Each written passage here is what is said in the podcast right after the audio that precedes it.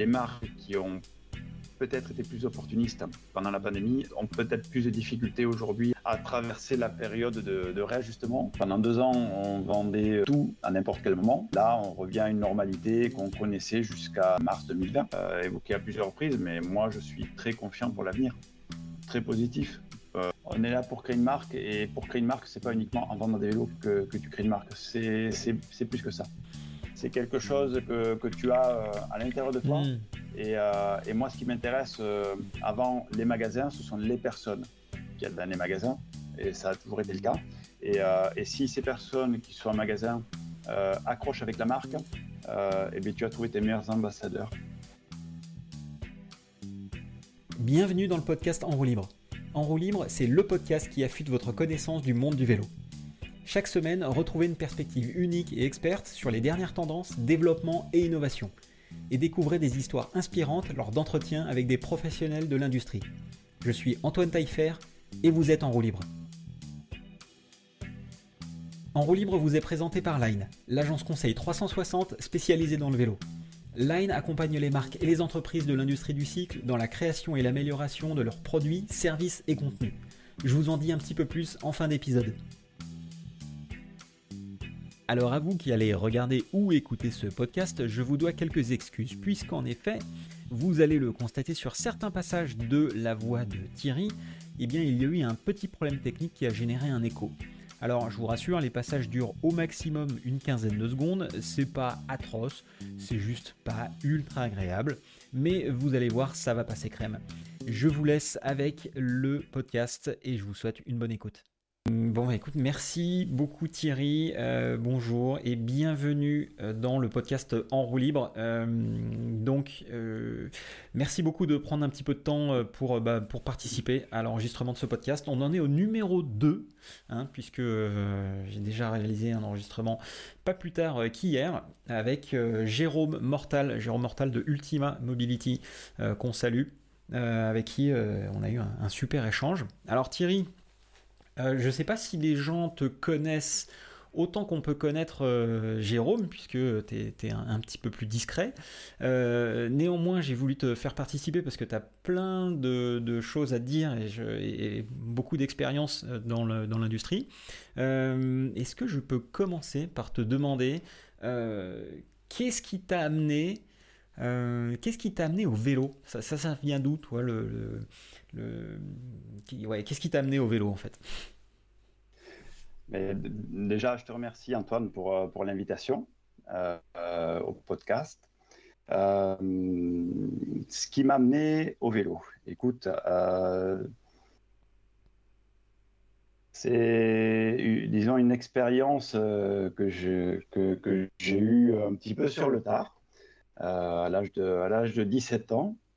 Il se trouve que là où j'habitais, dans un petit village rural d'Antarn-et-Garonne, euh, chaque été euh, était organisée une course. Euh, c'était une course sur route à l'occasion de, la fête locale. Et puis, avant que les, licenciés prennent le départ, cette course était ouverte aux, aux, jeunes du village, tout simplement. Et puis, je m'étais mis en tête cette année-là de pourquoi pas, pourquoi pas y participer. Il se trouve que, que mon oncle était le, le, président du club de cyclisme local et euh, je, je, lui ai emprunté son vélo, disons, pour pouvoir, pour pouvoir m'entraîner. Donc, comme euh, quelqu'un qui débute euh, dans le vélo, en basket, en short, et, et puis avec le motobécane de, hmm. de, de, mon oncle. Classique. Et, classique, voilà. Donc, ça a été vraiment la, la première expérience sur, sur, sur un vélo pour, pour faire la compétition. Donc compétition euh, vraiment euh, bon enfant avec, avec les, les, amis du village. C'est quoi, une rando, euh, quelque chose comme ça? Non, c'était un circuit, c'était, c'était un circuit qui, faisait, qui nous faisait traverser le village à plusieurs reprises. Je crois qu'il y avait pour les, pour les licenciés une quarantaine de tours. Et pour, pour nous, amateurs, je crois qu'il doit y avoir 5 ou 6 tours maximum. Donc je, l'avais pris un peu au sérieux, je me suis préparé comme j'ai pu, euh, et, puis au final, il se trouve que que je gagne la, cette petite course. Et, suite, suite, à, suite à ça, j'ai décidé de, de, continuer sur la lancée. Donc, donc j'ai poursuivi, j'ai commencé à, à m'entraîner en solo. Et rapidement, j'étais rattrapé par, par mon voisin qui, qui lui euh, faisait la route euh, à ce moment-là, mais, mais, en tant que compétiteur et qui, qui m'a vite euh, briefé, disons, puisque moi j'étais parti en basket, en short et sur la plaque. donc, on, a, on a mis les choses, on a commencé à apprendre à partir de ce moment-là. Et puis écoute, le, virus est entré à ce moment-là et, et, la passion ne m'a jamais quitté depuis. Excellent. Belle histoire. Belle histoire, belle histoire. Ok. Et ta, euh, ta première expérience pro euh, dans, le, dans le milieu du vélo en tant que, enfin voilà, en tant que, employé ou c'était quoi? Ma première expérience a été chez Cannondale. Chez Cannondale en 2004, février 2004, en tant que commercial pour le sud-ouest de la France. Voilà, je venais d'une expérience de, quatre années passées chez Decathlon euh, à Perpignan en tant que responsable de rayon pour, euh, le cycle et l'atelier. Et puis, euh, disons que j'étais tombé sur une offre pour Cannondale à l'époque et, j'ai tenté ma chance, ça s'est bien passé et c'est ce qui m'a mis le pied à l'étrier il y a maintenant 19 ans. Ok, ah donc, euh, donc tu as commencé, euh, as commencé ouais. donc euh, tu as fait l'école des 4, et puis après tu es passé vers des plus spécialistes. avec, avec le recul, qu'est-ce que tu dirais sur justement l'époque, ton, ton époque des 4 Est-ce que tu est-ce que es d'accord pour dire que c'est vraiment l'école de l'école des métiers du vélo? C'est quoi? Quel, quel feedback t'en fais? Je suis d'accord. Euh, très bonne école. J'en retiens euh, une première expérience professionnelle enrichissante, très formatrice. Euh, c'est vrai que la moyenne d'âge est plutôt jeune et on voit qu'au fil des années, ça ne change pas. Mais en tout cas, c'est une très bonne école pour, pour apprendre. bon accompagnement, en tout cas, c'est ce que moi j'en retiens. on va dire c'est une première expérience qui m'a fait grandir professionnellement. Euh, donc, euh, je, te rejoins euh, quand tu parles d'école, c'est quand on parle de décathlon d'un point de vue professionnel, c'est le premier mot qui me vient à l'esprit. donc, ça a été ma première école professionnelle. Hmm. C'est marrant parce que Decat, c'est vrai que je pense que que ce soit dans les, dans les, dans les, les vélos, en fait, enfin les, premiers vélos ou les premiers jobs, c'est vrai que Decat, c'est c'est quand même euh, c'est quand même vraiment la base quoi. Je pense que je pense qu'il faut être passé par là pour euh, pour euh, enfin je sais pas s'il faut être passé par là mais je pense que les, les, majorité des gens qui ont commencé le vélo et puis qui ont enfin qui sont mis au vélo ont commencé avec un D4 et, et ceux qui bossent dans l'industrie du vélo enfin j'en connais beaucoup qui sont passés par D4 qui et du coup qui ont appris beaucoup quoi. C'était quoi ton premier vélo toi? Mon premier vélo, euh, le, tu, tu, parles du tout, tout premier vélo ou le premier vélo quand j'ai commencé euh, premier vélo, à me mettre dans la compète? Ton premier vélo à toi, parce que sinon c'était celui de, de, ton oncle, mais euh, ton, ton, premier vélo à toi c'était quoi? Mon premier vélo à moi, donc là je, on parle de route, ça a été un José Alvarez que j'avais oui. acheté chez les cycles Desotti à Montauban. D'accord. À l'époque. Et mm. José Alvarez qui est devenu un distributeur ensuite. C'était un distributeur euh, déjà donc euh, basé dans le Gers, un mm. grossiste à l'époque. Et euh, donc ça a été ma première acquisition. Ouais, ça a été mon, premier vélo, un alu, pour pouvoir ben, commencer à, rentrer dans la course, comme on dit. Donc oui, premier, premier vélo de route qui m'a permis de faire les, les, premiers, les premières compétitions. Ok, génial. Euh, alors, une fois que tu es, euh, passé chez Cannondale, donc euh, account manager Southwest France, donc voilà, responsable compte Sud-Ouest. du coup, l'idée c'était quoi en fait, concrètement C'était quoi tes responsabilités Tu faisais quoi? Alors, ma, ma responsabilité, je dirais que ceux, ceux, qui écouteront le podcast, qui, qui, font le travail de commercial, la comprendront parfaitement. Donc, l'objectif était de, à mon époque, là je parle de 2004, entre 2004 et 2008, euh, c'était plutôt la reprise d'un secteur qui était euh, en difficulté. Euh, en difficulté, notamment, hum, disons que c'est une histoire assez tragique qu'il y avait eu précédemment, puisque un de mes prédécesseurs, que j'ai pas eu l'occasion de, connaître, malheureusement a été fauché lors d'une sortie à vélo en groupe et est décédé à cette occasion-là. Et, après, je dirais, cet épisode-là, cette, cette, ce drame, la, le secteur a eu du mal à, à, perdurer euh, dans la dynamique dans laquelle, euh, dans laquelle il était. Donc, moi, je suis arrivé, euh, je pense, deux, trois ans après cet événement.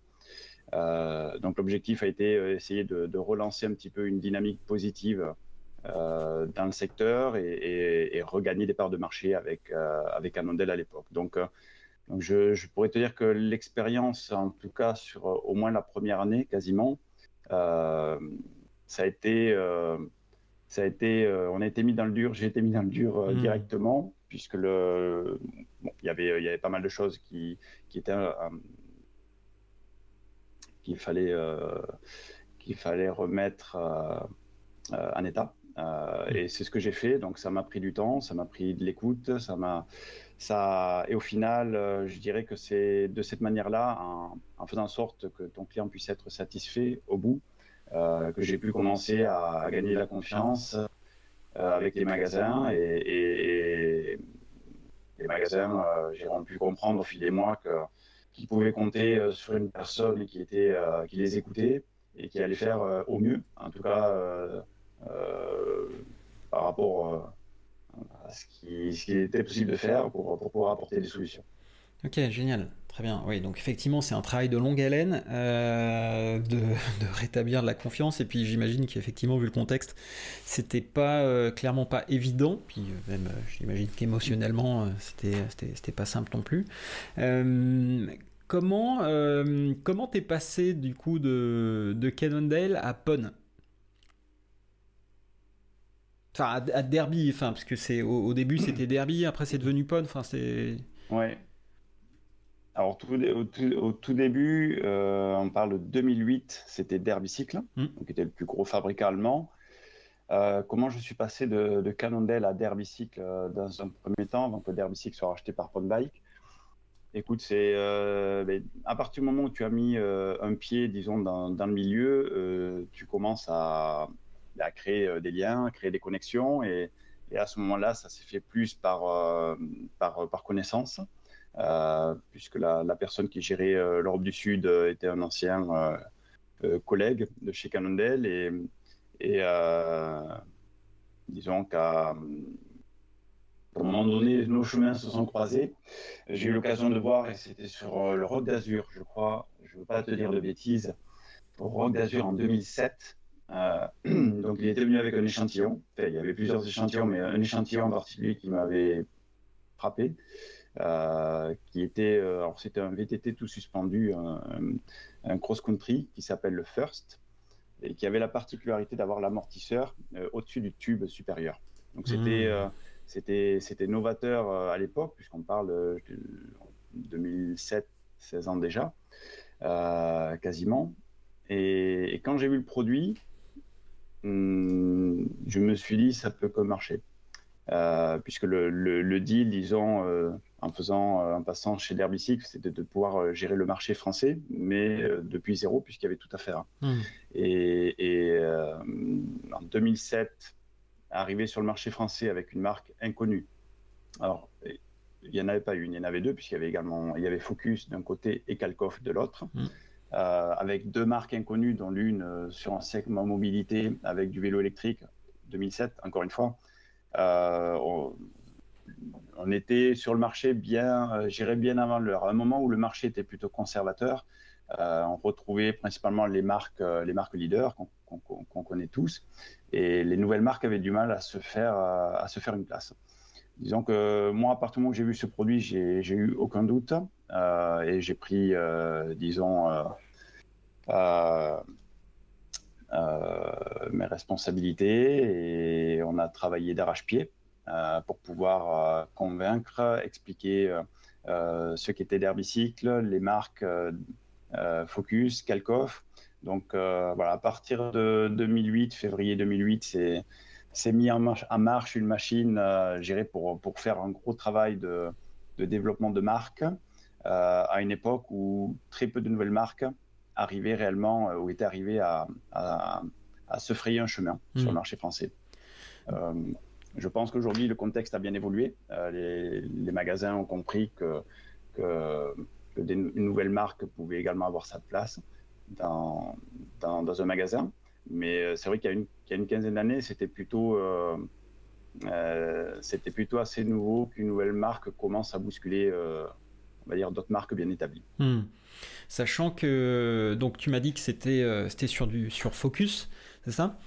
Oui. Focus, oui, effectivement, marque bah, inconnue à ce moment-là, mais qui, si je me souviens bien, proposait quand même des produits qui, qui étaient adaptés au marché français parce qu'ils avaient euh, on va dire une esthétique, euh, enfin un design et puis des technologies qui étaient, euh, on va dire, accessibles au marché français. Pas comme, on va dire, certaines marques allemandes qui font des produits où on se dit, bah non, là, ça n'a pas trop marché. Complètement. Non, la, gamme en soi, moi, c'est le produit, si tu veux, qui m'a parlé au départ. Et, bon, ça, a commencé avec, avec le First, mais après, en voyant l'ensemble de la gamme, non, la gamme avait rien euh, géré de. Euh, il y avait tout ce qu'il fallait pour, euh, pour que ça marche. Les produits étaient bien conçus, ils le sont toujours. Les produits avaient un, une belle, un beau design. et puis les, les, les conditions, les conditions accompagnées. Donc l'ensemble, l'ensemble faisait que qu'on pouvait si les choses après étaient bien présentées, bien faites, euh, on pouvait développer la marque au niveau. Hmm. Donc euh, le produit en soi, oui, il avait rien d'atypique. C'était du produit traditionnel, mais avec une belle esthétique et puis un, rapport qui était pris qui était, qui était également très intéressant. Ok, génial. Euh, si on avance un petit peu vers, vers aujourd'hui, qu'est-ce qui t'a qu'est-ce qui t'a amené Alors du coup derrière tu es passé chez Mondraker. Euh, marque espagnole. Euh, qu'est-ce qui qu'est-ce qui t'a amené vers, euh, vers la marque? Ce qui m'a amené vers la marque, la marque. disons que le chapitre d'Herbicycle Pond Bike a duré 11 ans. Donc ça a été une, une très grande expérience. C'était un challenge pour moi à l'époque, puisque je voulais voir si j'étais capable euh, aussi de développer une marque qui n'existait pas sur, euh, un marché euh, très compétitif. et puis, Derbicycle évoluant, se transformant petit à petit en pond bike, disons que voilà, ça avait pris une dimension tellement importante qu'à un moment donné, je, euh, je voulais peut-être me retrouver dans quelque chose de plus, euh, euh, comment dire, avec un peu plus de challenge? Pas forcément plus de challenge, mais quelque chose d'un peu plus humain, puisque c'est vrai qu'en grandissant, hmm. la machine le, devient toujours de plus en plus grosse. et je suis quelqu'un de conviction, et disons que avec des valeurs, euh, j'ai besoin que, que, que ce que je fais corresponde vraiment avec ce que je suis, tout simplement. Et à partir du moment où euh, euh, ce qu'on me demande de faire ou, ou ce qu'on doit faire ne correspond pas à ce qui pour moi doit être fait, peut-être que je vais perdre du monde là-dedans. voilà, ça, ça ne me ressemble pas. Euh, Mondraker est arrivé à, ce moment-là. Et disons que Mondraker était, euh, au-delà de la marque, euh, impliqué un gros changement personnel aussi. Hmm. puisque mon draqueur cherchait à ce moment-là, et m'avait contacté pour, pour gérer l'Europe du Sud. au niveau des ventes ainsi que le, service clientèle, ce qui impliquait de, de, déménager en Espagne. Donc, donc après 11 années où j'étais quand même plutôt dans une zone de confort, en ayant créé plusieurs marques de zéro, je pense qu'après une dizaine d'années, les, choses étaient plutôt euh, bien maîtrisées. Euh, ben, c'était remettre tout ça en question hmm. et, repartir, euh, repartir avec une nouvelle marque qui a un ADN qui n'est pas forcément mon ADN d'origine, dans le sud de l'Espagne, une marque déjà existante qui, qui, était déjà présente en France depuis une quinzaine d'années au moment où j'y suis rentré. Euh, mais plutôt, plutôt j'irais dans l'ombre de, de, grandes marques. Une marque discrète, mais qui faisait, qui faisait son chemin. Euh, j'irais euh, au-delà de l'aspect professionnel, c'est plus une expérience de vie à ce moment-là qui, m'a guidé. puisque disons que j'aurais pu rester en France, mais, mais d'un point de vue personnel, pour partager, quelques, aspects de, ce côté-là. Euh, tu vois, j'ai deux filles euh, j'ai toujours éduqué euh, mes filles en leur expliquant que les langues étrangères n'étaient pas une option. C'est une obligation. Et, ce changement de vie, c'était en gros leur offrir sur un plateau hmm. une, langue étrangère, donc l'espagnol en l'occurrence, qui, qui, mon père est espagnol. D'accord. Donc là, c'était leur permettre d'apprendre la langue de, de, de, de leur grand-père euh, d'une manière quasi naturelle. Et puis aujourd'hui, elle parle euh, mieux l'espagnol que moi. Génial, oui, pense. forcément. C'est natif. Parle, mais elles seront hmm. vraiment bilingues. Elles seront quasiment natives.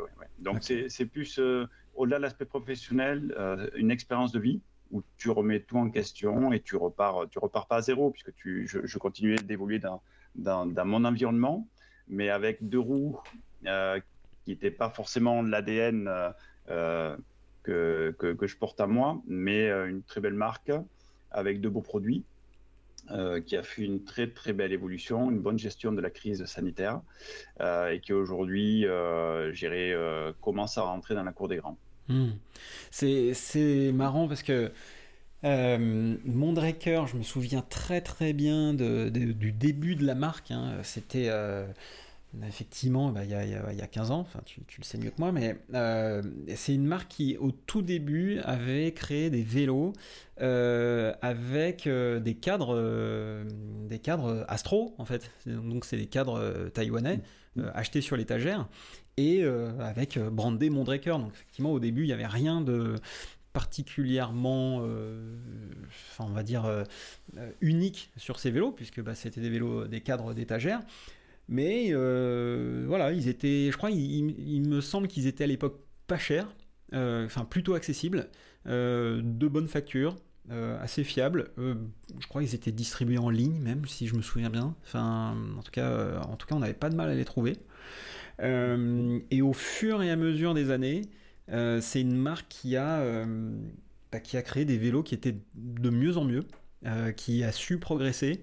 Et aujourd'hui, euh, euh, c'est une marque où quand on voit les vélos, c'est ultra sexy. Il y, y, a une déco, design, que ce soit, soit l'esthétique des produits ou la, ou la cosmétique. c'est des vélos que je trouve extrêmement sexy, désirables. et, c'est et je trouve que c'est super encourageant de voir des marques comme ça qui partent de zéro et qui choisissent des cadres posés sur étagère et qui finissent par être euh, bah, en fait des marques référentes et qui taquinent justement bah, les, grands avec des produits qui sont bien faits et bien euh, ouais, bien finis, bien pensés, bien nés et puis euh, qui sont qui sont aussi efficaces quoi. Je sais pas ce que tu en penses par rapport à ça toi qui as vu justement le cette, cette évolution de la marque. Alors moi j'ai surtout vu l'évolution euh, à partir d'avril 2019. Mm. j'étais j'étais arrivé euh, quelques mois avant euh, que qu'on rentre qu'on rentre en phase pandémie. J'avais suivi de loin un petit peu puisque évidemment c'était une marque que, que je côtoyais auparavant. mais c'est vrai que la marque avait démarré avec un positionnement rapport qualité-prix agressif.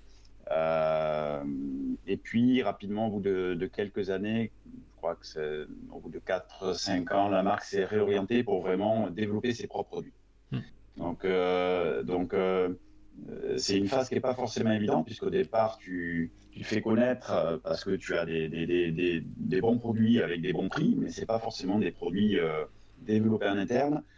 Or, quand tu prends ce virage pour développer ensuite tes propres cadres, ça demande plus d'investissement en termes de recherche et développement, puisque tu, tu, souhaites développer tes propres, tes propres cadres, ta propre technologie qui implique euh, un réajustement, un repositionnement de la marque. Hmm. là, on rentre ensuite dans une autre phase qui n'est pas forcément évidente. Euh, la marque a su euh, mener à bien, disons, ce, positionnement, ce repositionnement, et, tout s'est accéléré à partir de, 2019, où, d'une marque qui, j'irais, avait une progression constante et passée, je pense, comme la plupart des marques à ce moment-là, dans une phase de progression explosive. Euh, tout en faisant les choses de manière euh, euh, bien pensée. Disons que, que la marque n'a pas été opportuniste pendant cette période, qui a été, qui a été pour toutes les marques mais, et, d'autres secteurs de, également, quelque chose de totalement inédit. Donc l'approche dès le départ euh, a été plutôt de, de, penser à, à, à, aider notre réseau, à aider le réseau Mondraker pour, mmh. euh, dans, l'espoir qu'il puisse aider Mondraker le jour où la situation allait euh, se normaliser. Et je pense que là, on rentre actuellement dans cette phase-là. Donc, les, marques qui ont plutôt consolidé leur réseau pendant cette période ont un réseau sur lequel elles peuvent s'appuyer aujourd'hui. Euh, et les marques qui ont peut-être été plus opportunistes pendant la pandémie euh, ont peut-être plus de difficultés aujourd'hui à, traverser la période de, réajustement. Que, l'on est en train de, connaître. Et euh, est-ce que selon toi, justement, l'exemple de Mondraker qui, qui a développé, enfin, qui après avoir utilisé des, cadres sur étagère, euh, à développer ses propres vélos. Est-ce que selon toi, c'est une, stratégie qui, est non seulement payante, mais dont on, dont on peut ou on devrait s'inspirer ou selon toi, euh, est-ce que la meilleure approche, c'est quand même de commencer euh, déjà à créer ses propres, ses propres cadres, ses propres designs, alors qu'on n'a pas nécessairement trop de traction? C'est quoi? Est-ce que c'est un bon exemple euh, ce qu'a ce fait Mondraker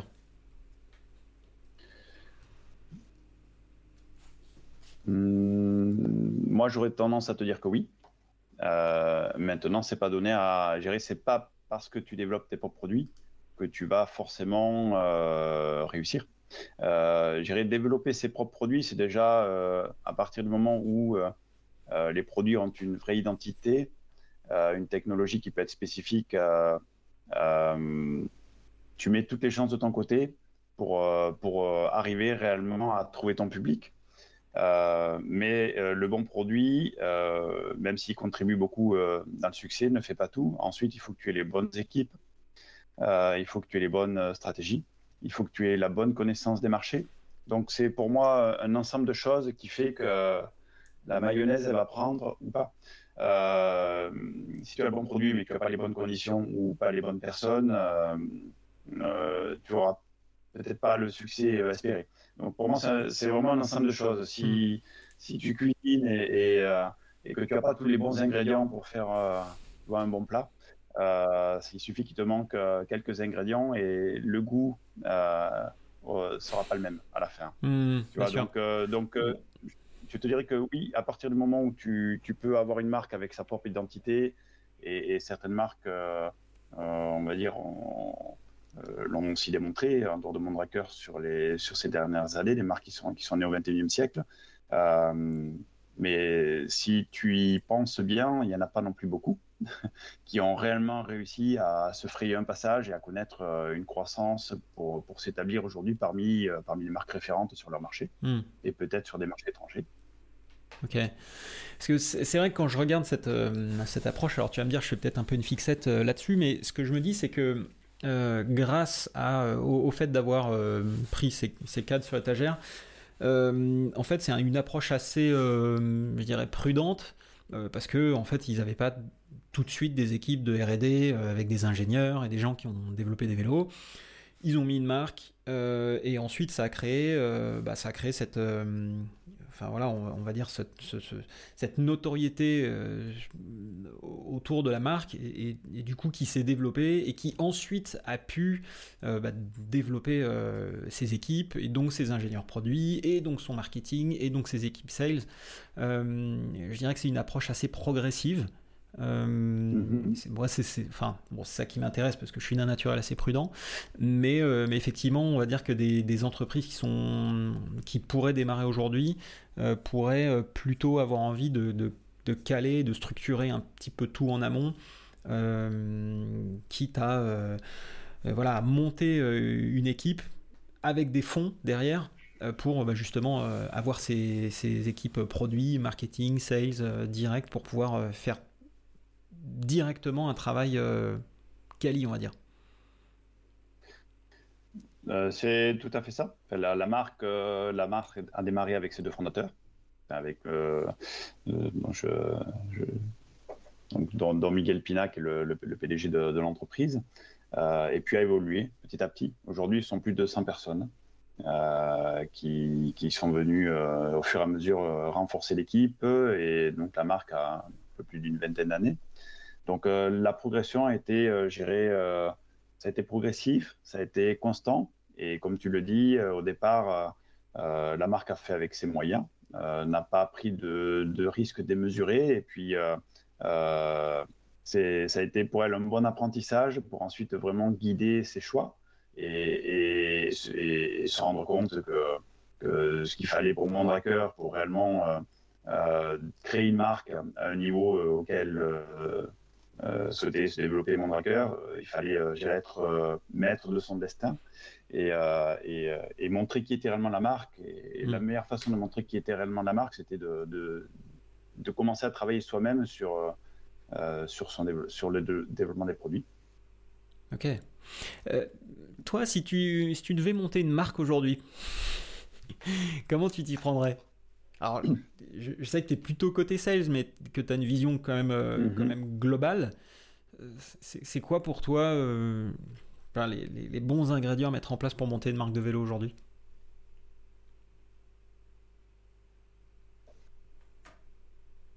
Comment je m'y prendrais?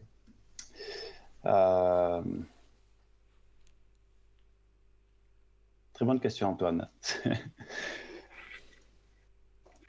si je devais euh, aujourd'hui créer euh, ma propre marque, euh, bon, évidemment, il faut que tu fasses avec les moyens du bord. si tu as les moyens d'investir, la capacité financière de le faire dès le départ, évidemment, ce serait une marque qui, qui aurait sa propre identité. Financière pour le faire, ce serait déjà de, créer, de créer tes propres produits. je pense que l'exemple de Moustache pour euh, parler d'une marque très connue euh, en France euh, est un bon exemple. Donc en démarrant avec un produit avec une forte identité, l'associant avec motoriste, enfin un nom en tout cas qui, qui, qui, est connu et qui, qui, rassure, a été plutôt un cocktail, un cocktail gagnant. Euh, et puis rajouter à ça quelques bonnes idées en termes de, communication, de marketing, ça, ça a permis à, la marque de, de, de, d'obtenir de la reconnaissance, de générer un capital sympathie, parce que le produit était là. Hmm. Euh, le produit, les idées, les personnes. Euh, donc je pense que c'est un bon exemple à suivre. Maintenant, ce type d'exemple, comme on dit, des coureurs capables de, gagner le Tour de France, il y en a, il y en a un toutes les euh, générations. Là, des marques euh, qui vont connaître ce genre de trajectoire, il y en a une, euh, pareil, peut-être toutes les, toutes les décennies ou tous les 20 ans. donc, dans l'idéal, moi, ce serait plutôt ce, ce, cheminement, ce cheminement-là que je suivrai. puis après, si, si tu n'as pas les ressources financières pour vraiment partir directement dans, dans le développement de produits qui te ressemblent, auxquels tu crois, euh, tu pars sur, euh, sur déjà euh, de l'open mold et, et, tu te lances, on va dire, de cette manière. Mais sincèrement, c'est pas la formule que je privilégierais. Hmm, ok. quoi qu'il arrive, ce, que, ce que je note dans ce que tu dis, c'est qu'il y a quand même une place prépondérante dans... Enfin, un élément prépondérant qui est la différenciation. Euh, donc différenciation, est-ce que pour toi c'est nécessairement du marketing ou également il peut y avoir du design ou des, specs euh, produits, des caractéristiques produits euh, par quoi ça passe, justement, toi, selon toi, par quoi ça passe la différenciation et c'est quoi les éléments qu'il faut pour se différencier? Euh, la première chose, euh, on, revient à ce qu'on disait, donc c'est le produit euh, qui, permet de te différencier par rapport au reste de, la concurrence. la différenciation, ça peut être aussi avoir un temps d'avance. C'était le cas, on parlait de moustache, mais à l'époque où, où, les vélos électriques ont commencé vraiment à, à, avoir plus de visibilité, plus de, représentation dans, les magasins. Euh, il a fallu que certaines marques soient pionnières en la matière pour, pour aider à créer ce marché. Euh, donc là, l'élément de différenciation, si on parle d'une une dizaine d'années, 10-15 ans, c'était plutôt l'électrique, euh, l'élément de différenciation. Hmm. Et, et, le marché a évolué dans le sens où aujourd'hui l'électrique est plus un élément de différenciation puisque tout le monde en propose, mais c'était le cas à l'époque. Donc, euh, il y, a, une bonne dizaine d'années. Euh, aujourd'hui, en différenciation, ce qui pourrait, euh, et, je, suis, je peux le voir de près maintenant, avec la marque que je gère, c'est de pouvoir personnaliser aussi ton vélo. Donc ça, c'est un élément de différenciation qui n'est pas à la portée de beaucoup de marques ou que beaucoup de marques ne souhaitent pas mettre en place, mais qui au final permet au consommateur d'avoir un vélo qui, qui, qui, sera aux couleurs ou avec les composants, euh, les composants souhaités. Hmm. Euh, mais cette différenciation, je ne la limite pas uniquement au produit. Euh, je, parlais tout à l'heure de, marketing, je parlais de vente. Il y a, le produit est important, c'est clair, très important, mais il faut aussi qu'après tu aies, en termes de, de, marketing, en termes de vente, la bonne approche pour pouvoir euh, faire en sorte que, les magasins te donnent ta chance. Euh, et je pense qu'aujourd'hui, le plus gros élément de différenciation euh, qu'on puisse avoir par les temps qui courent, et c'est aussi pour ça que mon parcours a, évolué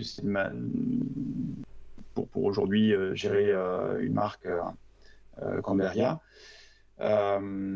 c'est la relation que tu peux avoir avec les clients. Voilà, pendant, pendant deux ans, euh, les marques ont pris le pouvoir. Et euh, je pense que ça a été un gros révélateur pour euh, les magasins pour savoir qui était réellement son partenaire. puisque chaque marque a géré la crise à sa manière et, et, je pense que les magasins ont, été quand même dans l'ensemble pas mal maltraités, disons. Peut-être que le mot est un peu fort, mais en tout cas, c'est moi, en lui en interne et, en étant très orienté euh, client, c'est la façon dont, j'ai dont je le, perçois. Euh, et aujourd'hui, même si euh, on est rentré dans une nouvelle phase, euh, j'irais ce traitement ou ce mauvais traitement peut continuer de certaines marques. donc, je pense que le simple fait de, de, chercher à avoir une relation de confiance, une relation win-win avec son client, euh, euh, et, dans l'idée de, trouver euh, des solutions, même si tu les as pas tout le temps, c'est un élément de différenciation. Hmm. Donc, au final, tu peux avoir gérer le, tout le marketing que tu veux. Il n'y a pas non plus beaucoup de marques qui ont réussi à créer un niveau de demande élevé qui leur permettent de pouvoir euh, continuer de vendre uniquement par rapport à la demande. Euh, pour moi, les, magasins sont, euh, sont, ceux qui m'ont permis, depuis le tout début, chez Cannondale, puis Derby et jusqu'à aujourd'hui, de, réellement développer certaines marques et, parmi les marques que j'ai pu gérer depuis zéro. Hmm. En démarrant de gérer du plus bas pour pour, pour, aller au plus haut. Et ça, ça s'est créé avec euh, un bon produit au départ, mais aussi une relation de confiance euh, qui s'est instaurée au fur et à mesure. Hmm. Si, si, je comprends bien, parce que là, hum, tu as abordé un sujet qui est, euh, qui est les, deux dernières années qui viennent de, de, s'écouler depuis le, depuis le Covid, où il y a eu des fluctuations en termes de, bah, en termes de, disponibilité des produits. Où là justement plus récemment donc en, 2022 enfin fin 2022 on a donc un, afflux de, produits euh, de la part des marques, là où on n'en avait pas, où on avait une sorte de, pénurie, mais qui était. Euh, tu vas peut-être nous expliquer aussi d'où ça vient et enfin comment euh, comment tout ça s'est organisé, mais si j'ai bien compris, on a quand même en fin d'année 2022 des magasins qui sont donc surstockés, enfin qui ont, qui ont du stock, des marques qui, elles, ont reçu enfin les, mm, bah, les quantités qu'elles avaient commandées auprès de leurs fournisseurs pour pouvoir monter des vélos, et donc elles, elles étaient donc prêtes à euh, pousser, les enfin, pousser les quantités de. pousser les commandes auprès des magasins qui ont passé commande. Sauf que ces magasins-là, aujourd'hui, sont stockés et ne peuvent plus vraiment recevoir les commandes. Et là, et si j'ai bien compris de ce que tu disais, les, les marques qui, euh, qui, en quelque sorte, ne jouent pas le jeu sont les marques qui ont poussé à tout prix les commandes auprès des magasins qui ont jusqu'ici encore trop de stock. Est-ce que c'est bien de ça dont on parle? Alors, je je, je, mettrai pas la faute uniquement sur les marques. Hein. Je pense hmm. que tout le monde a, contribué à, excuse-moi, à contribuer à cette situation. Les, marques, euh, au final, elles ont fait que répondre à la demande. Euh, donc, euh, donc la demande, elle a été pendant deux ans à un niveau jamais connu. ce qui a obligé euh, toutes les marques à trouver des solutions pour pouvoir s'approvisionner auprès des différents fournisseurs de manière à pouvoir produire euh, au maximum euh, de façon à pouvoir satisfaire au mieux ses clients. Donc, donc au final, la marque, elle n'a pas, les marques ont pas sont pas forcément les seules fautives dans la situation actuelle puisqu'elles ont répondu à une demande euh, des magasins qui eux-mêmes voulaient répondre à la demande hmm. des consommateurs finaux. Euh, ce qui était, ce qui n'était pas prévu, c'est que cette, cette euh, forcément avec cette demande, on a eu un, effet de saturation dans l'industrie, à tout gérer les échelons de, à tous les échelons et, ce qui a créé des lead times, des lead times qui pouvaient aller euh, gérer à, plusieurs mois, euh, voire, euh, voire années. Donc, donc les, marques étaient obligées de s'engager auprès de fournisseurs plusieurs mois, voire un an ou deux à l'avance. forcément, si la situation en, six mois change complètement, toi, en tant que marque, tu es déjà engagé avec tes fournisseurs, même si tu peux avoir une capacité peut-être d'ajustement, euh, elle est quand même très réduite. Le gros euh, des, des, composants euh, arrive et, les marques n'ont pas trop le choix que de répondre enfin que, aux commandes qui ont été, qui ont été créées par ou avec les magasins. Hmm. donc ça, après, c'est un autre sujet qui peut être débattu puisque puisque des magasins ont pu créer leurs commandes et d'autres, et pour d'autres magasins, on leur a créé leurs leur commandes. mais bon, toujours est-il qu'aujourd'hui, oui, la situation a complètement changé. L'accélération a été fulgurante, mais la décélération l'a été tout autant, euh, puisqu'en l'espace d'un semestre, euh, on est passé euh, d'une situation de manque à une situation d'indigestion sur le marché. Donc, donc je, je, je blâmerai pas l'un ou l'autre. Bon, moi, je suis côté marque, donc je même si euh, chacun a sa part de responsabilité, je pense que c'est un cumul de choses qui mmh. fait qu'aujourd'hui, euh, on, se retrouve avec cette, euh, ce surstockage dans pas mal, pas mal de magasins. Et, c'est vrai que dans, dans ce cadre-là aussi, on voit quelles sont les marques qui ont une certaine flexibilité et celles, celles qui, qui, qui en ont moins. Mmh. Ok. Euh, c'est vrai que tu, parlais de, ce revirement de situation en six mois. Je pense que c'est vraiment le. Enfin, quand j'en parle euh, autour de moi à des gens qui sont dans l'industrie du vélo ou pas, hein, parfois, euh, je pense que c'est vraiment le, truc qui choque le plus parce que euh, euh, tout le monde a vu arriver euh, la pénurie, arriver dans les magasins de vélo, ah, tiens, il n'y a plus de stock, ou alors, tiens, je veux commander un vélo, il arrive dans 6, 8 mois, même plus, sur certaines catégories. ça, tout le monde en a eu vraiment, vraiment conscience, parce qu'il y a eu cette espèce de boom du vélo. Et en revanche, personne n'a vraiment vu venir le, côté, le côté inverse de non mais ça y est, en fait maintenant, euh, maintenant il y a, des stocks dans les magasins et en fait la situation s'est complètement inversée. Euh, qu'est-ce qui, fait que, hum, enfin, euh, c'est quoi pour toi les éléments qui ont précipité, on va dire, cette situation? Alors, des événements qui sont, qui sont tout à fait évidents, mais est-ce que tu peux nous, nous, nous, dire quels sont pour toi les, les, éléments qui ont le plus fortement contribué à la situation qu'on vit aujourd'hui? Je pense que ce qui a contribué le plus, c'est le fait qu'il y ait un, petit peu un retour à la normale. Disons que pendant deux ans, on a été euh, confinés, en exagérant euh, un petit peu. Et, cette situation-là a créé euh, des besoins différents. Tout le monde a cherché d'autres moyens de s'évader, puisque tu ne pouvais pas t'évader très loin. Et le vélo a fait partie, je dirais, des, solutions qui, permettaient à chacun de pouvoir pendant la, période de, confinement ou, de crise sanitaire qui est au plus fort, de, pouvoir euh, avoir euh, un peu de loisir, euh, tout simplement, ou pour se déplacer, que ce soit côté sport, côté mobilité. Donc le, vélo est apparu comme la solution, comme une des solutions en tout cas qui permettait de, de pouvoir continuer à faire sa vie en mode crise.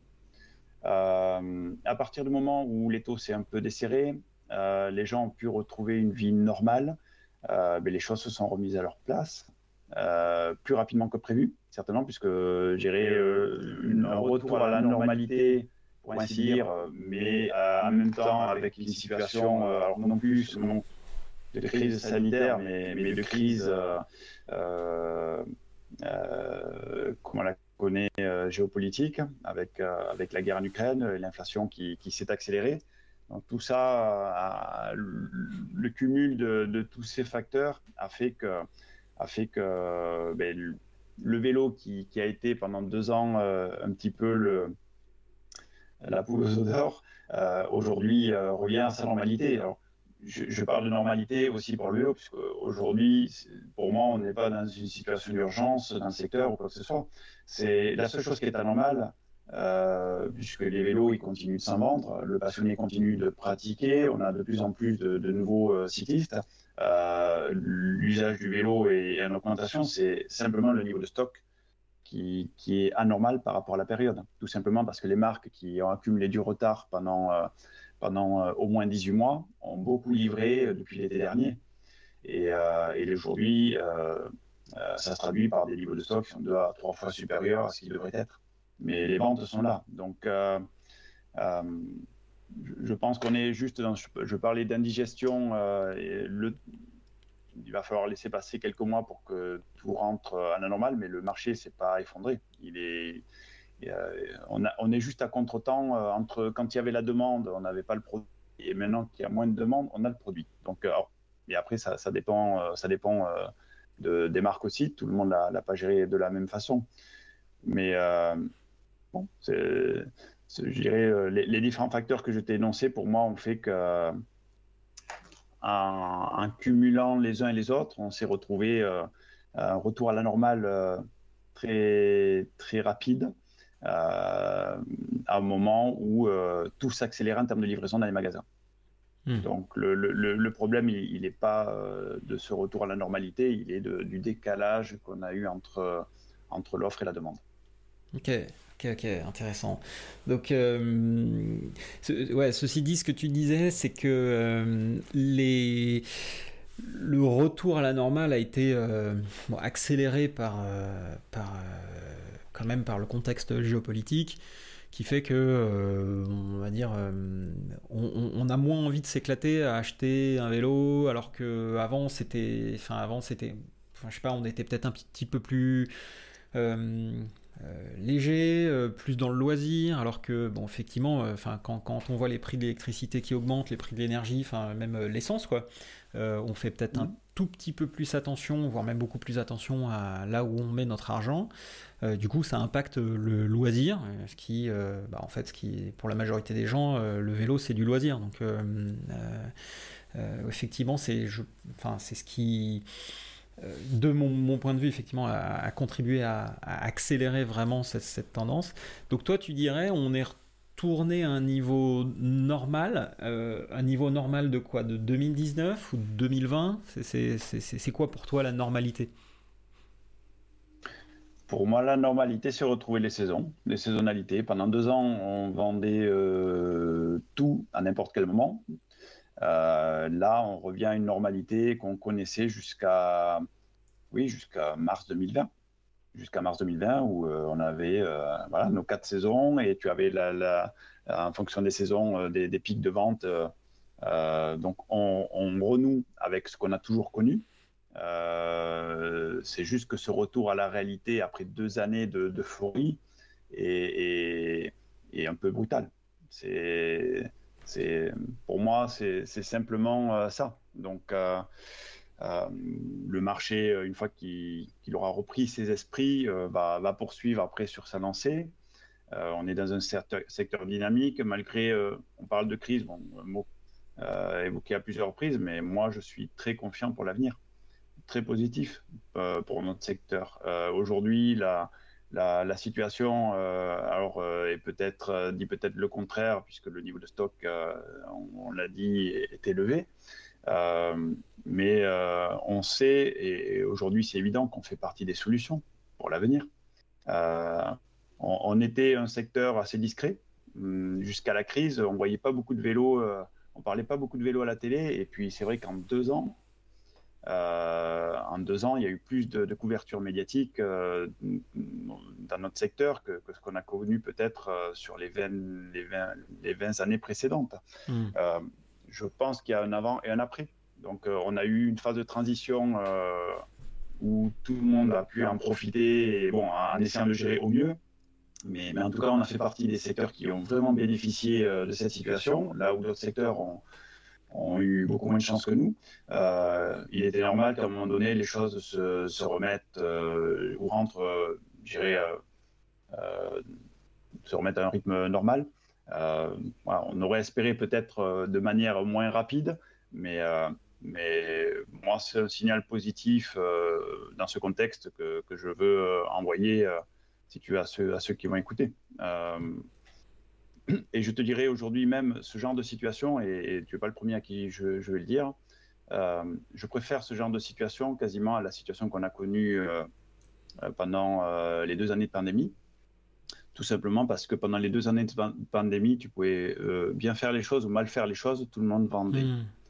À partir de maintenant, ben, c'est justement quand on est dans le dur qu'on peut faire la différence. C'est un, hmm. un, petit peu quand tu prends le départ d'une course, c'est pas sur les parties faciles que tu vas pouvoir faire la différence, c'est justement quand tout le monde est, un peu à bloc euh, ou en difficulté que tu peux faire la différence. Donc, euh, donc euh, oui, je suis plutôt. ça peut paraître sadique, alors, de, préférer, disons, là, cette, cette période-là de difficulté, mais justement, c'est là que, que tu n'as pas le droit à l'erreur. Tu dois hmm. bien faire les choses pour, pour justement pouvoir gagner ta place, faire ta place et puis on, voit aussi que cette période euh, a le mérite de, de, de, recadrer un peu les choses. Comme tu disais, il y a eu beaucoup de, beaucoup de choses qui se sont faites euh, avec beaucoup de bruit, des marques qui se sont montées, avec des entrepreneurs euh, assez successful qui nous ont, enfin, qui, qui, ont créé des marques de vélo avec, à grands coups de, marketing. Et, et, du coup, on voyait que l'idée était super intéressante, mais l'exécution l'était nettement moins. Euh, et donc que, cette période finalement de, post-Covid a fait un peu le ménage finalement de, ces boîtes qui se sont montées sur euh, euh, des, des, concepts marketing qui finalement reposaient pas sur des produits de bonne qualité. C'est quelque chose, enfin, c'est une, vision que tu partages. enfin, qu'est-ce que tu penses de, ça, justement, du fait que ça, cette période nettoie un petit peu le, marché et laisse mmh. finalement des entreprises plutôt carrées, cadrées, avec des bons produits?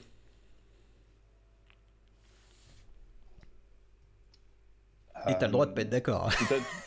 non, non, non, non, mais après, tout à l'heure, je parlais euh, d'être opportuniste ou pas. Euh, dans, dans, le cadre de la précédente expérience, euh, ça n'a pas été le cas, même s'il si, il y avait beaucoup d'opportunités qui se présentaient. c'est vrai que les, les marques qui, qui, ont fait leur apparition au moment de la crise, aujourd'hui, n'ont pas eu le temps de se consolider. Et, étant donné qu'on est passé, je te parle dans, ce cas-là des magasins, d'un process de collection de marques à, une phase de sélection de marques, c'est sûr que le dernier entrée euh, dans le magasin, euh, si on parle de, marques qui, qui, vendent en, passant par un réseau de revendeurs spécialisés, est en général le premier sorti du magasin. Hmm. C'est pas vrai tout le temps, mais en tout cas, euh, les marques qui, se sont consolidées, qui, euh, ont, plus de chances d'être moins impactés. Mais oui, les, marques qui n'ont pas eu le temps vraiment de, de, de, de s'enraciner euh, euh, sur le marché sont les plus vulnérables. bon, c'est une tempête, certaines vont la traverser, d'autres peut-être que non. mais en tout cas, je pense que ceux qui ont été, enfin ceux qui sont nés, j'irai pour profiter d'une opportunité, cette opportunité aujourd'hui, euh, euh, elle sera moins facile à aller chercher. Tu vois euh, on, venait nous la chercher, on venait chercher du vélo pendant deux ans. Aujourd'hui, ben, je, viens des ventes, il va falloir de nouveau vendre. on ne vient plus d'acheter le produit. Bon, c'est pas vrai pour tout le monde, mais en tout cas, la grosse tendance, c'est qu'il faut revendre à nouveau. Et, dans un contexte où le marché est saturé, les magasins ont moins de place, c'est pas évident pour une nouvelle marque, euh, oui, de, peut-être euh, se trouver une place euh, actuellement. Oui et non. justement, si, si, je devais aujourd'hui créer une nouvelle marque, on a parlé tout à l'heure un petit peu des, des, des clés, des recettes, mais pour les gens qui nous écoutent, il y en a probablement qui sont en train de monter des marques, qui en ont déjà monté, qui l'ont fait depuis longtemps ou qui vont le faire demain. Euh, ce serait quoi pour toi les, outils, enfin les, les, clés pour monter une marque de vélo et les, les l'implanter dans un magasin de manière efficace et durable? Mais écoute, moi je pourrais te, te citer l'exemple de, de, Beria. Qui, que, Alors Beria, on va euh, rappeler quand même, euh, puisqu'on on en parle rapidement depuis tout à l'heure, on a parlé de toutes tes expériences, mais euh, mm-hmm. donc Beria, c'est la, la, une nouvelle marque, enfin une autre marque de vélo espagnol pour laquelle tu travailles. et qui, que, que tu peux peut-être nous présenter déjà en préambule, comme ça on a un, petit élément de contexte aussi. Mm-hmm. donc, oui, pour, pour, pour expliquer qui est Beria, euh, avant d'en de, citer l'exemple, euh, donc Beria, oui, j'ai, euh, en étant en Espagne depuis bientôt 4 ans, j'étais aux premières loges, si tu veux, pour, pour voir un petit peu comment se comportait le marché. Et, les marques, les marques nationales. Beria est une marque que j'avais, moi, de, de, mon côté, remarqué en 2017. J'avais eu à cette époque-là l'occasion de, de, participer à un salon à Madrid, qui est, et puis en me promenant dans, les allées, euh, j'irai comme euh, tout un chacun peut faire. Il y, a, des marques qui font que tu, tu passes ton chemin et d'autres marques qui, ne sais pas pourquoi, qui font que tu t'arrêtes devant et, tu le verrais bien sur le vélo. Euh, ça ne m'arrive pas, j'irai sur tous les stands, mais écoute, en 2017, je me suis arrêté sur ce stand-là, je ne connaissais pas la marque et j'ai d'abord vu le produit et après j'ai vu qu'il y avait un sticker Beria sur le produit. Donc c'est vrai que depuis 2017, la marque avait que 5 ans, en 2017. Tu le Beria fête ses 10 ans aujourd'hui. Euh, j'ai toujours eu un œil attentif à, son évolution et depuis 3 ans, j'étais euh, j'étais aux premières loges pour voir comment, euh, comment évoluer la marque. et puis, voilà, je parlais de connexion au tout début. En étant sur le marché espagnol, d'autres connexions se sont établies et, Beria évoluant a voulu ben, commencer à travailler la phase de son internationalisation de, de, manière plus rigoureuse. Donc voilà, on va s'atteler, à, à, ce challenge pour faire en sorte que Beria, qui est une marque qui a bien fait son travail au niveau national, puisse devenir une marque de, standing international. Elle a tout le potentiel pour le faire. Euh, mais euh, euh, je, je, pense que sa marque de fabrique dès le départ, et moi c'est ce qui me plaît, dans ça, après avoir connu des marques qui, évoluent, qui appartiennent à deux grands groupes, j'ai retrouvé chez Beria euh, une marque qui me correspond à 200% et des personnes qui euh, dont on partage euh, les valeurs et la vision. Beria est indépendant, c'est une marque qui a été créée par deux frères, David Vitoria et José Vitoria. David, qui est le plus jeune des deux, donc a été un ancien professionnel sur, sur route. tu vois, il n'a il a pas 40 ans encore, donc il, il, a, il a couru pour BMC, Fotum Servetto, euh, et il a dû mettre un terme à sa carrière après euh, une chute euh, voilà, qui, qui, a fait qu'il n'a pas pu se remettre complètement de, physiquement. Et, ça a été en fait le, le déclic pour lui pour ensuite créer sa marque. donc David et Rosé ont démarré l'histoire d'un garage de, de, leur père. Euh, les garages. Histoire, les, les deux. Exactement, mm. l'histoire de garage. Les, les, deux sont nés en Suisse. Euh, sont, ils sont espagnols, mais ils sont, ils sont, nés en Suisse. Ils ont grandi en Suisse et, euh, et sont revenus à la vingtaine ou à la trentaine sur leur terre, la terre de, de, de, de, leurs ancêtres en Espagne. Alors, la marque est basée à Albacete. Albacete, c'est pour situer, c'est une province, une des dernières provinces qu'on a avant l'Andalousie. Euh, si tu prends Madrid, c'est en gros à deux heures au, euh, au sud-ouest de Madrid. Euh, donc la, marque, elle est née au milieu de nulle part. C'est ce qu'on appelle mm. chez nous, tu vois, la, la, campagne profonde. Là, c'est l'Espagne Vacilla. Et, et c'est la passion. La passion qui a fait que dès le départ, José David donc, s'orienter vers un produit avec un ADN performance euh, en créant leur propre produit.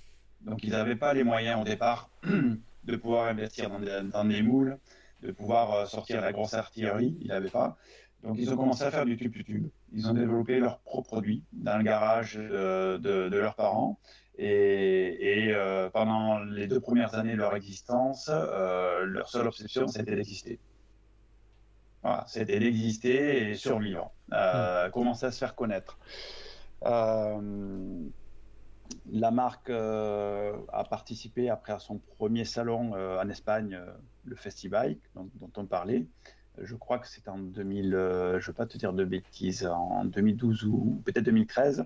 Et c'est là vraiment que la machine vente a commencé à, se mettre en route, puisque les premiers contacts avec les magasins ont été, ont été établis. Et à partir de là, Beria commençait vraiment à, évoluer sur le marché national pour euh, connaître euh, en l'espace de 10 ans euh, ben, peut-être la croissance la, plus importante qu'a connue une marque espagnole en seulement 10 ans. Moi, ce qui m'a plu là, en dehors du potentiel de la marque et le produit qui me plaît, c'est ce côté indépendant, anticonformiste, une marque qui, qui, qui n'a pas qui a les pieds sur terre, euh, qui n'a pas perdu, euh, qui sait d'où elle vient euh, et qui, qui reste authentique et sincère. Voilà, il y a pas mal de valeurs qui, qui me parlent à moi, en tout cas, et qui font que ben, entre le produit et le package global, j'ai envie de, d'aider à faire en sorte que Beria puisse devenir une marque une grande marque. Elle a le potentiel pour le faire. Maintenant, euh, ça, va, ça va dépendre de, beaucoup de choses. Mm. Je t'en parlais tout à l'heure, tous ces facteurs qui sont importants. Donc, on travaille là-dessus pour, pour que ça soit le cas. Donc, aujourd'hui, euh, Beria commence à arriver sur, euh, sur des marchés étrangers, notamment en Europe.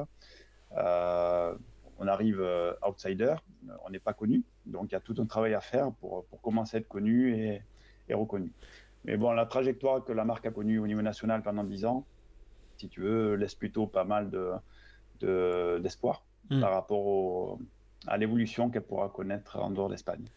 Alors, bah, ça c'est génial, mais merci pour le partage de, l'histoire et de cette expérience. Euh, du coup, si on revient sur euh, les, les, clés, les recettes pour, euh, pour justement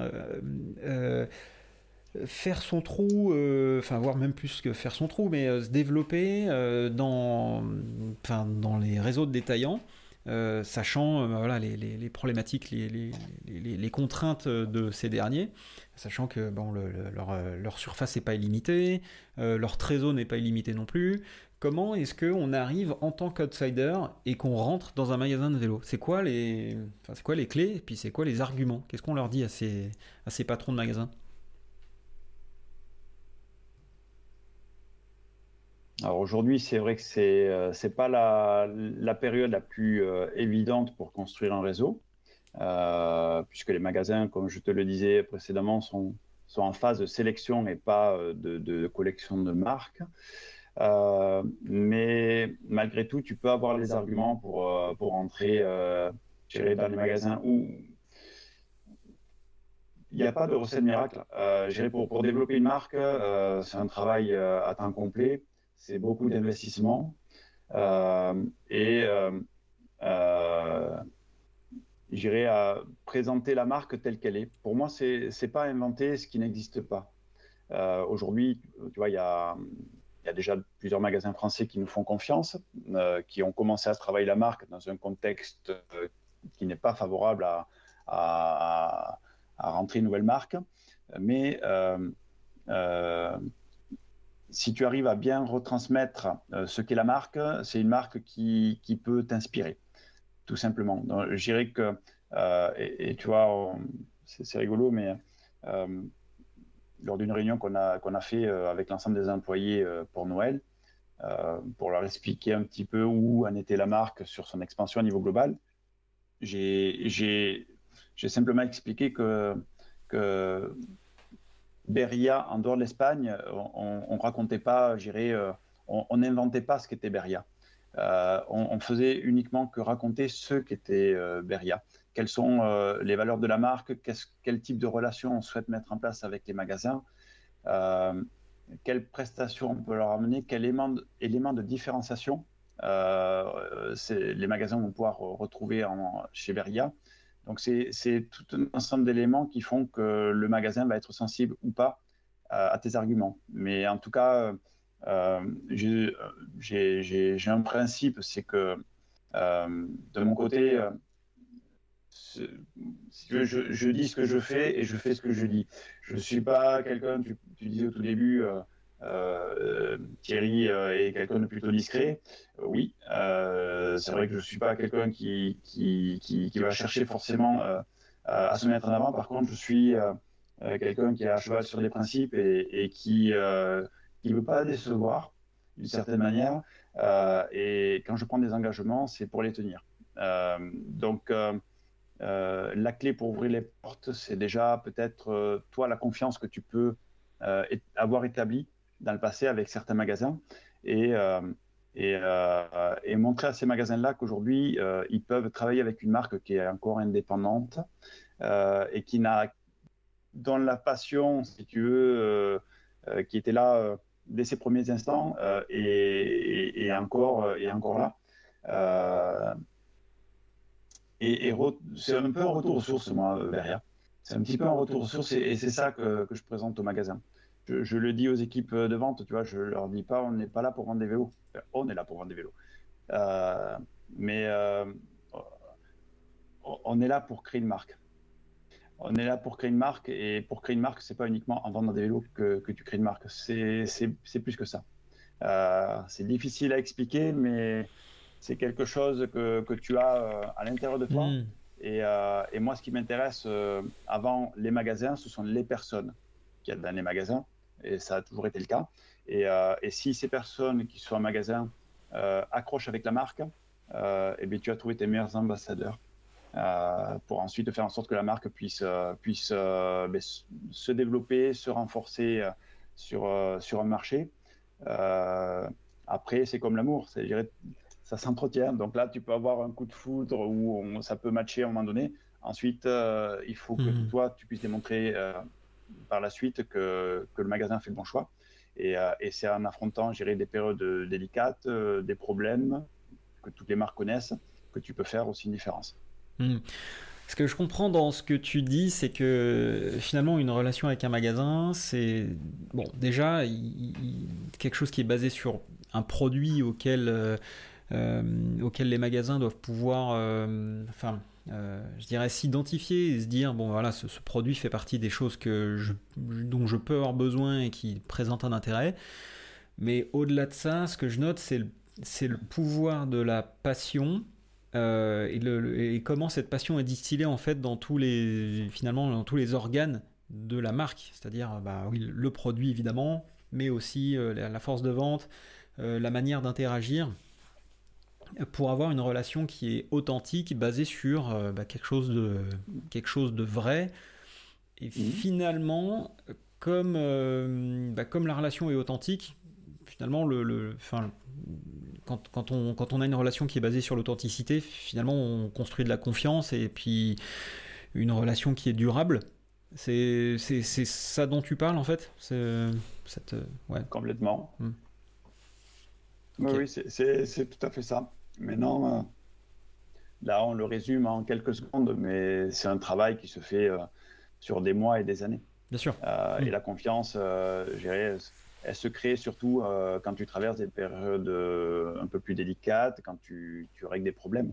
C'est à ce moment-là que, ben, que, que, ton interlocuteur sait s'il peut ou pas compter sur toi. Bah, c'est, euh, je, dirais que ça, ça, se trouve dans, enfin, c'est, de l'humain, quoi. C'est-à-dire qu'en en fait, euh, pourquoi est-ce que les compagnons de cordée sont, euh, sont aussi soudés? Pourquoi est-ce que, ben, voilà, aussi des relations de couple peuvent se, peuvent se, se, se renforcer? C'est aussi parce qu'on traverse des périodes difficiles ensemble et que je suis tout à fait d'accord avec toi que c'est dans ces périodes-là qu'on voit en fait qui on a véritablement en face. Est-ce qu'on a des gens qui nous soutiennent? Est-ce qu'on a des gens qui nous laissent euh, tomber?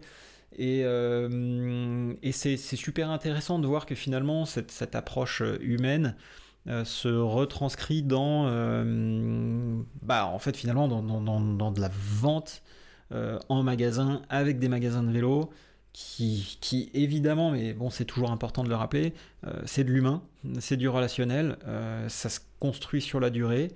Et, et, ça m'amène à un, autre point qui est, euh, qui est que depuis les deux dernières années, enfin ces deux dernières années, on a vu du coup des, démarches, des, entreprises, des, marques plutôt opportunistes venues euh, d'ici et d'ailleurs euh, en proposant des, produits plus ou moins bien, réussis, bien pensés, et avec des approches qui du coup peut-être pouvaient manquer d'authenticité.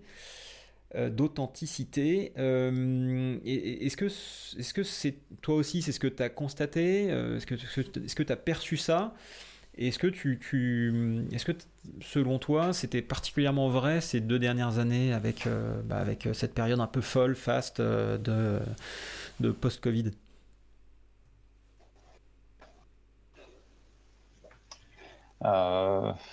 Oui, tu as forcément avec la situation qu'on a connue, euh, il y avait la place pour tout le monde euh, pendant, pendant deux ans. Donc, euh, des marques en ont profité et gérer c'est c'est peut-être bien de, de, l'avoir fait.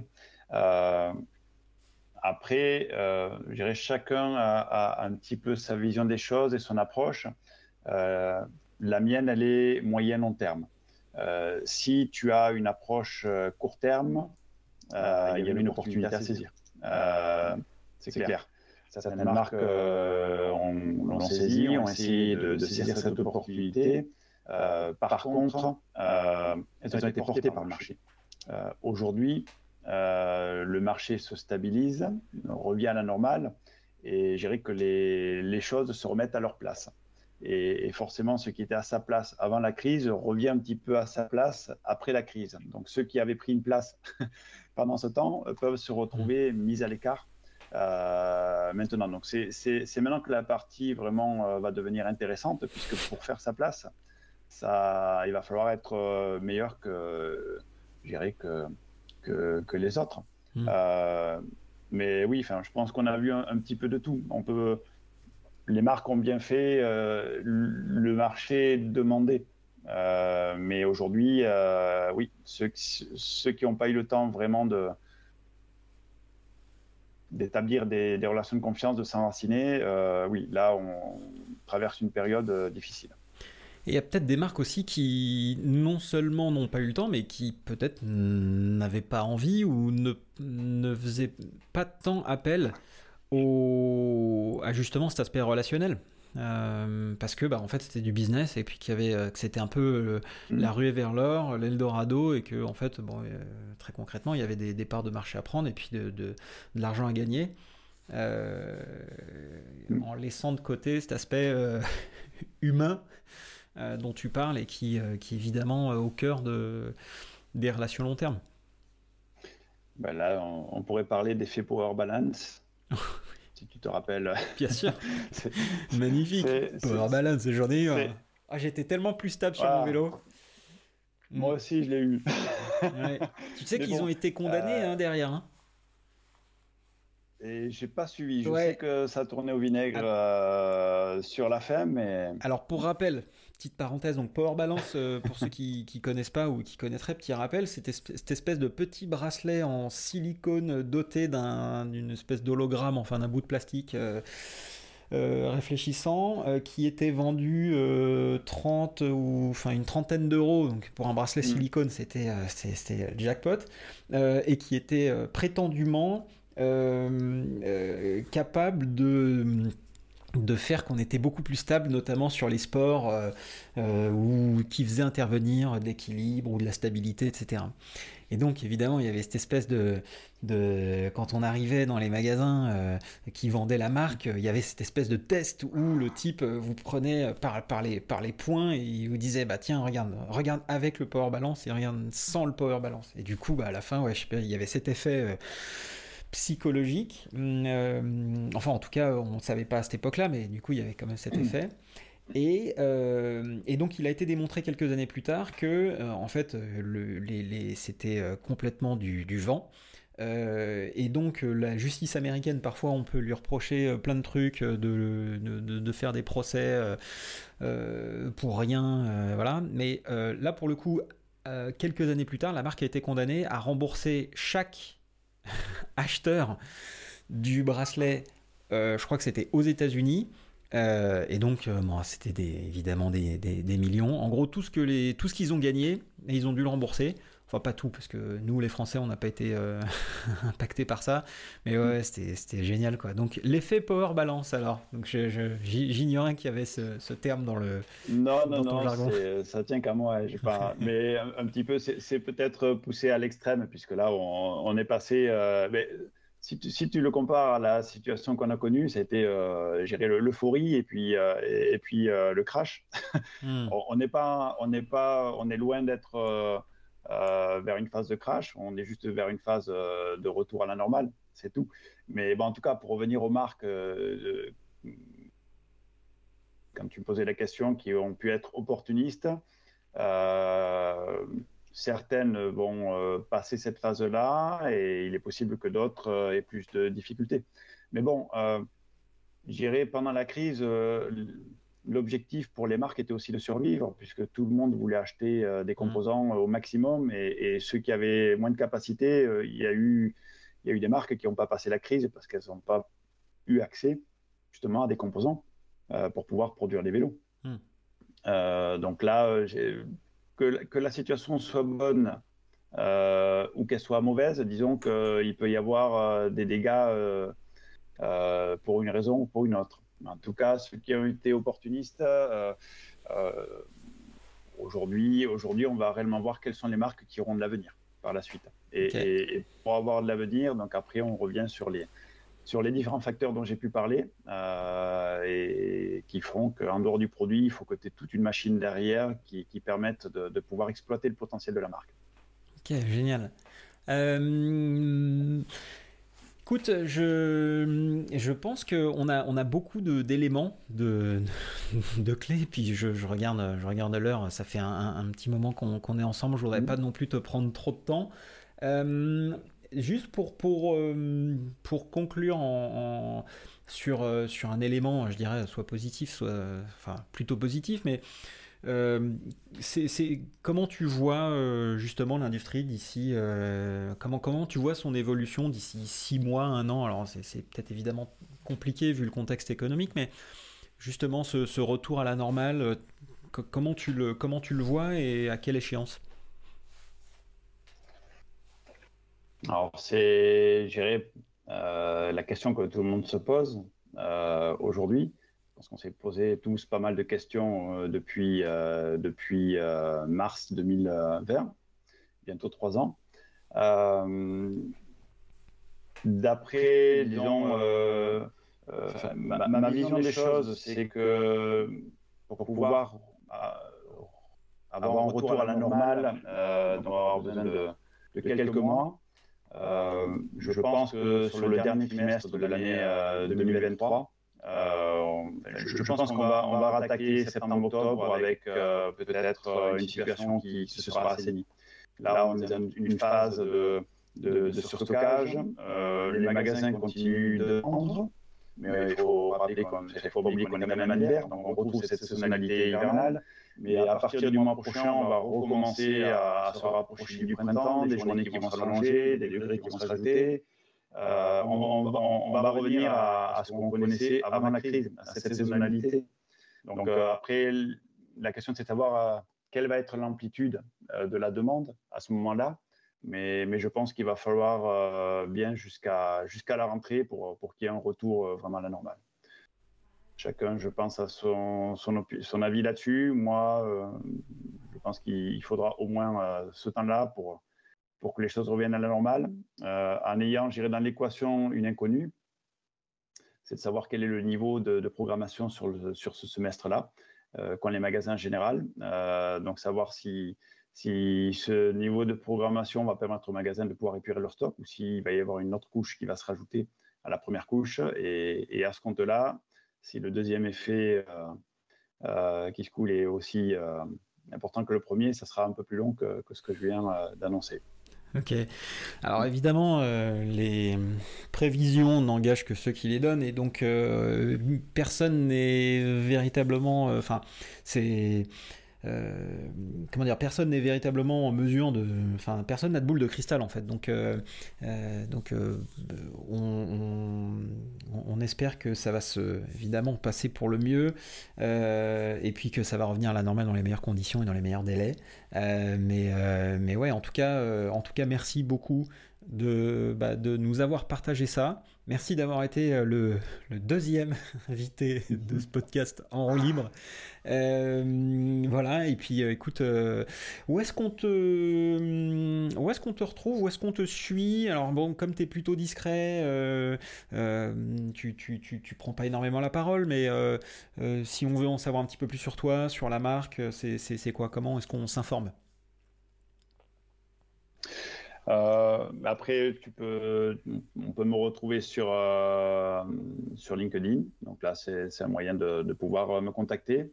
Euh, J'irai peut-être oui, le, le, le, le, principal. Après, euh, je n'étale pas on va dire toutes les, les possibilités pour, pour pouvoir contacter, mais le plus simple est LinkedIn. Ok, super, excellent. Mm. Très bien. Bah, écoute, merci beaucoup Thierry. Euh, bah, on te souhaite euh, le meilleur et puis, euh, et puis plein de bonnes choses et puis on reviendra reprendre des nouvelles sous peu pour, pour savoir où t'en es. Merci beaucoup. C'est moi qui te remercie Antoine et bonne, bonne chance pour, pour le podcast. Merci, merci beaucoup. Et pour la situation actuelle. merci. À très bientôt. Avec plaisir. À bientôt. Merci d'avoir écouté cet épisode du podcast En roue libre jusqu'au bout. J'espère qu'il vous a plu et que vous en ressortez avec quelque chose d'intéressant. Si c'est le cas, n'hésitez pas à me le faire savoir avec 5 étoiles sur votre plateforme podcast préférée, un petit mot sur LinkedIn, un message ou un SMS. Ça m'encourage énormément pour continuer à vous proposer du contenu qualitatif. Et si vous pensez que ce podcast peut intéresser quelqu'un, n'hésitez pas à lui partager le lien vers cet épisode. Enfin, si vous avez besoin d'un accompagnement pour monter ou développer un projet dans le vélo et la mobilité, faites appel à Line. On réalisera un diagnostic complet de votre entreprise pour vous proposer des services les plus adaptés à vos objectifs, besoins et budgets. Je suis Antoine Taillefer, vous avez écouté En roue libre, le podcast qui affûte votre connaissance du monde du vélo. Et si ce n'est pas déjà le cas, vous pouvez vous remettre à pédaler.